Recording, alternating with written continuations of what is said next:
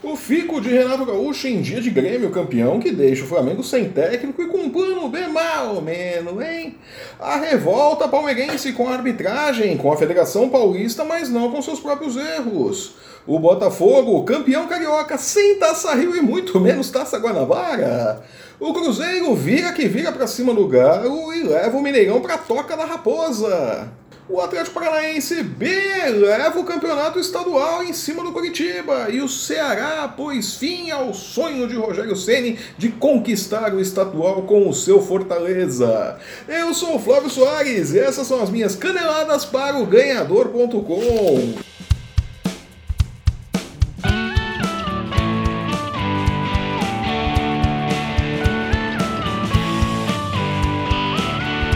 mais nada, um esclarecimento. Por um motivo de força muito maior, desses que não conseguimos prever, não tivemos caneladas no último sábado. Gostaria de registrar aqui nossas sinceras desculpas pelo furo e o nosso compromisso de trabalhar para que isso não volte a se repetir. Muito obrigado pela sua audiência. Vamos trabalhar agora? O Grêmio goleou novamente o Brasil de Pelotas nesse domingo e conquistou o título gaúcho. Mas o dia em que Cícero, é aquele lá que foi desprezado pelo São Paulo, lembro, levantou o seu terceiro troféu em cinco meses de Grêmio, o destaque mesmo foi o fico de Renato Gaúcho, né, que para a alegria geral da nação porto-alegrense segue no Grêmio dizendo não ao bagunçado projeto do Flamengo que via em Renato Gaúcho sua salvação para a sua lavoura, né? o seu objeto de desejo para o final da temporada. Sem muitas opções no mercado, o presidente do Flamengo, Bandeira de Melo, está tentando reeditar a boa experiência que teve com o Zé Ricardo, confirmando então que o time será treinado pelo interino Maurício Barbieri, que estagiou no porto de José Mourinho em 2004. José Mourinho, o Special One, ou o português chorão, né? ou ainda o Vanderlei Luxemburgo, que deu certo, né? Mas Barbieri fracassou no Guarani, para onde ele foi em 2017, depois de bons trabalhos como técnico no Rio de Janeiro e no Red Bull Brasil. Né? Infelizmente, o jovem técnico fracassou em seu primeiro desafio à frente de um clube com grande torcida né? e acabou sendo demitido depois de seis jogos lá em Campinas. Né? Demitido porque se desentendeu com a torcida, inclusive, né? deu uma respostinha atravessada ali, torcida não gostou, diretoria menos ainda, e Barbieri foi pro olho da rua, né? Sem opções no mercado. Mas olha, eu ouvi falar que o Dorival Júnior tá dando sopa aí no mercado, hein, Flamengo? Ó, oh, negócio de ocasião, Dorival Júnior, né? O Flamengo, de contas e dia e futebol muito bagunçado, vai apostar mais uma vez numa solução caseira. Vamos ver, vai que dá certo. Barbieri fez bons trabalhos, principalmente no Red Bull, conseguiu acesso e tudo mais. É, a inexperiência queimou o filme dele no Guarani. Vamos ver, ele ainda tem vai ter uma chance aí num clube grande e com um bom elenco. Difícil vai ser dominar aquelas feras que tem ali no Flamengo, né? Eita. Ainda revoltado com o pênalti que foi sem nunca ter sido, e não foi mesmo, tá? Mas resta saber, e aí isso é importante, se o árbitro do seu campo de visão teria como saber. Porque eu mesmo só tive certeza que o lance entre Ralf e Dudu não tinha sido pênalti quando vi a imagem no ângulo invertido, da linha de fundo, que eu vi de frente o lance que Ralf realmente pega primeiro a bola e depois, inevitavelmente, tem o choque com o Dudu. Mas o desarme foi limpo. O choque é inevitável e é do jogo. Não foi, não foi pênalti. Mas precisa saber se o árbitro, o campo de visão do árbitro, permitia que ele tivesse essa visão, tivesse essa certeza. Aparentemente não, porque ele foi lá e marcou o pênalti primeiro, né? Mas, quanto a isso, sim, o Palmeiras pode reclamar bastante, né?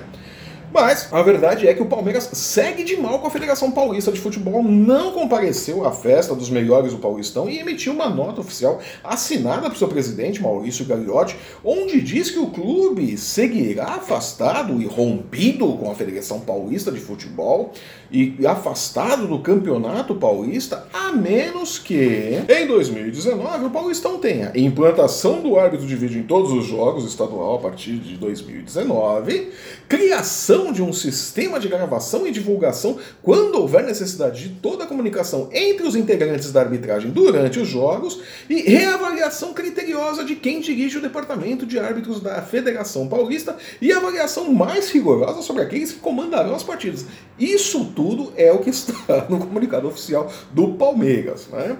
A nota diz ainda que, abre aspas, enquanto não houver uma manifestação oficial por parte da Federação Paulista de que essas medidas medidas transparentes que prezam pelo bem do esporte serão adotadas, o Palmeiras irá se manter rompido com a Federação Paulista de Futebol. Na minha modesta opinião, isso tudo é bravata do Gagliotti. Tá? E tá jogando pra torcida para não ser cobrado, porque afinal de contas o Palmeiras perdeu mais um título depois de ter gasto um caminhão de dinheiro na montagem do elenco. Né?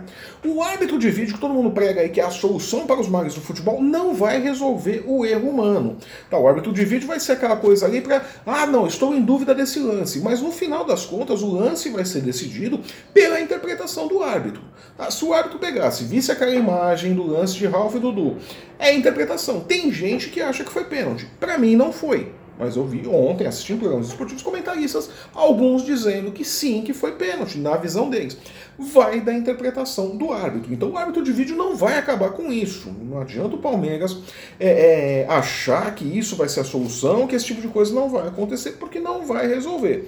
Né? É, lance mal marcado, erro humano, erro de arbitragem, vai acontecer sempre, principalmente em lances interpretativos. Agora, se é para reclamar então de arbitragem, de fazer a coisa seguir correta, reclame-se de tudo. E eu não lembro de ter visto ninguém do Palmeiras reclamando com a arbitragem porque o Gabriel do Corinthians foi expulso erroneamente no jogo entre Corinthians e Palmeiras no Campeonato Paulista do ano passado que o Corinthians venceu com um gol marcado por Jô e com um jogador a menos, né? Foi ali o ponto de virada do Corinthians no Paulistão. Ninguém no Palmeiras reclamou daquela expulsão do Gabriel. Então, se é para reclamar, ou reclama-se de tudo, ou aceita-se que o erro faz parte do jogo.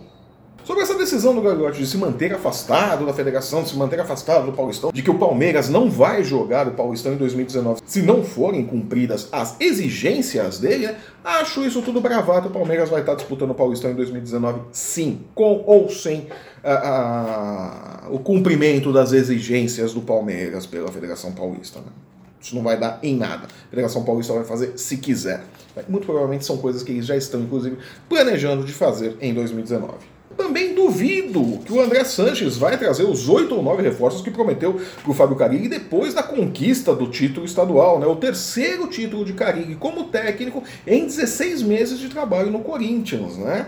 É, o dirigente, o André Sanches, né, disse que vai garimpar em clubes menores de outros estados por oportunidades, né? como aconteceu com Paulinho e Ralf, jogadores que vieram de clubes menores a um custo muito baixo e que deram muito certo. Mas o problema é que o Corinthians de Carilli precisa de jogadores que cheguem para resolver principalmente no ataque. Né? No lugar de trazer oito ou nove jogadores para inchar um elenco que já está inchado, seria muito mais negócio contratar dois atletas que resolvessem os problemas do, do Fábio Carilho, os problemas de ataque do Corinthians. O Corinthians, obviamente, segue comemorando o título, segue em lua de mel com a torcida, e esse resultado é muito importante, porque vai garantir alguma paz ao Fábio Carilli na hora que os bons resultados rarearem. E a tendência é que eles vão rareando durante o decorrer do ano. O Corinthians não tem um grande time, não deve ir longe na Libertadores, não deve disputar o título brasileiro, deve ficar ali entre os seis primeiros, mas disputar o título pouco provável. Então talvez esse título paulista tenha sido o único título que o Corinthians ganhe nesta temporada, que vai servir para deixar a torcida um pouco mais calma. Mas em 2019 a coisa muda. Então o Corinthians tem que começar a se planejar já. Sem Taça Guanabara e sem Taça Rio, Botafogo e Vasco fizeram a final do Campeonato Carioca e o Botafogo conseguiu o gol salvador no finalzinho do segundo tempo com o zagueiro Joel Carli. Com o resultado de 1 a 0, empatou a disputa no placar agregado e levou o jogo para os pênaltis, né?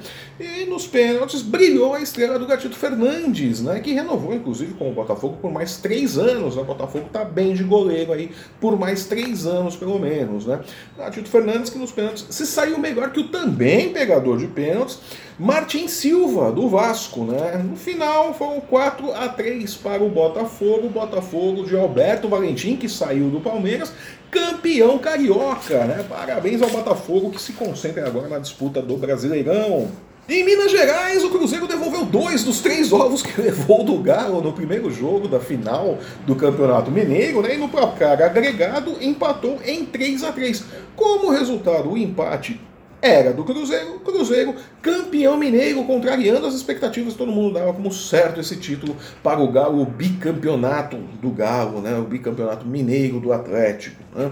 A Raposa agora se concentra no Campeonato Brasileiro e na Libertadores, onde precisa se recuperar. O Cruzeiro vem aí de uma derrota de um péssimo empate com o Vasco na semana passada. O Cruzeiro precisa começar a vencer na Libertadores se quiser chegar ao mata-mata, né? Do jeito que está indo, não vai. Né? Vai começar o brasileiro agora. Começo do brasileiro dá para tropeçar aqui e ali, mas precisa se recuperar na Libertadores se quiser disputar a afinal, se quiser ir longe na Libertadores, brigar pelo título. Né? O Cruzeiro precisa aí se organizar. Né? O Atlético vai bem, melhorou muito com, sob o comando do Largue, deve fazer um bom campeonato brasileiro, sim. Apesar de ter perdido o título mineiro, o Atlético tem potencial para fazer um excelente campeonato brasileiro, ficar ali entre os seis primeiros, sim tem potencial para isso se deixarem o Largue fazer o seu trabalho, né? No Paraná deu o Atlético, né? O Atlético que joga ali com um time B, né? Um time de ascensão, né? um time de transição, como falam lá no, no Rio Grande do Sul, né? Como o Grêmio tem a equipe de transição, né? O Atlético também tem e já há algum tempo usa desse expediente para disputa do campeonato estadual lá no Paraná, né? E foi com esse time que devolveu, reverteu a vantagem para cima do Coritiba e conquistou o campeonato estadual, né? O, o, o Atlético comemora aí o seu primeiro título na Arena da Baixada, né? Agora, Fernando Diniz, o técnico do time principal, que estava disputando a Copa do Brasil, deverá dar uma observação, conversar com o técnico do, do time de transição, né? E ver quem vai aproveitar no time principal para o decorrer da temporada, né? vai ter ainda a pausa ali da Copa do Mundo, que vai ajudar muito os atletas que chegarem ao time principal de entenderem o esquema de jogo do Fernando Diniz, que é um esquema de jogo muito complicado. Né? O Fernando Diniz preza pela posse de bola, não gosta que o time saia dando chutão, o time sai trabalhando a bola, tem uma paciência desgraçada para trabalhar a bola, e isso precisa de treino, e vai ter aí a pausa da, da Copa do Mundo para treinar, né? O Atlético Paranaense que não deverá ter jogadores na Copa do Mundo vai ter um elenco completo ali para treinar, né? Vai sair em vantagem. E no Campeonato Cearense não deu para o Fortaleza de Rogério Ceni, o homem, o mito. É, Rogério Ceni vai ter que se contentar mesmo com o vice-campeonato cearense em seu segundo trabalho como técnico profissional, o que não é um mau resultado vice-campeão estadual, uma segunda vez que você é, é, treinador profissional num clube com o qual você não tinha contato nenhum, foi um excelente resultado. Além do mais, o Rogério Ceni já conseguiu classificar o Fortaleza para a próxima Copa do Brasil e a Copa do Nordeste. Então, não é ruim a passagem de Rogério Ceni pelo Fortaleza. Piadas à parte, né? brincadeiras à parte com o homem, o mito, o gênio. O Rogério Ceni conseguiu ali, está dando resultados. Agora começa a disputa da Série B e aí sim vamos ver quanto de bala na agulha que o Rogério Ceni tem para levar o Fortaleza adiante. Né? O Ceará campe, comemora aí o seu título estadual e se prepara para a disputa da Série A. Né? O Ceará que voltou ao Campeonato Brasileiro da Série A neste ano. Né? Vamos ver aí quão longe vai o Ceará no Brasileirão. Né? Vamos ficar de olho. E com isso eu vou ficando por aqui. Eu volto no próximo sábado comentando a rodada no meio de semana. Tem Libertadores! É! E a abertura do Brasileirão neste final de semana. Conto com a sua audiência. Nos vemos no sábado. E se você está assistindo o nosso programa pelo YouTube, acesse o nosso canal, deixe a sua opinião, deixe o seu curtir, deixe aí o seu joinha, a gente gosta de joinha. Se você não gostou, fica também, dê-nos a sua opinião, né? Marca ali, é, não gostei mais disso, o que, que é que está te incomodando no nosso programa? Nós sempre podemos melhorar, não é mesmo? Acesse o ganhador.com e não perca nenhum lance do seu esporte favorito, fique por dentro de tudo que acontece no mundo dos esportes, né? Siga-nos também nas nossas nossas redes sensuais, no Facebook, no Instagram e no Twitter. Aqui no pé da página você vê aí as arrobas do ganhador para nos encontrar nas redes sensuais e nos seguir e não perder nenhum lance. Nos vemos então no próximo sábado aqui com as caneladas para o ganhador.com. Até lá!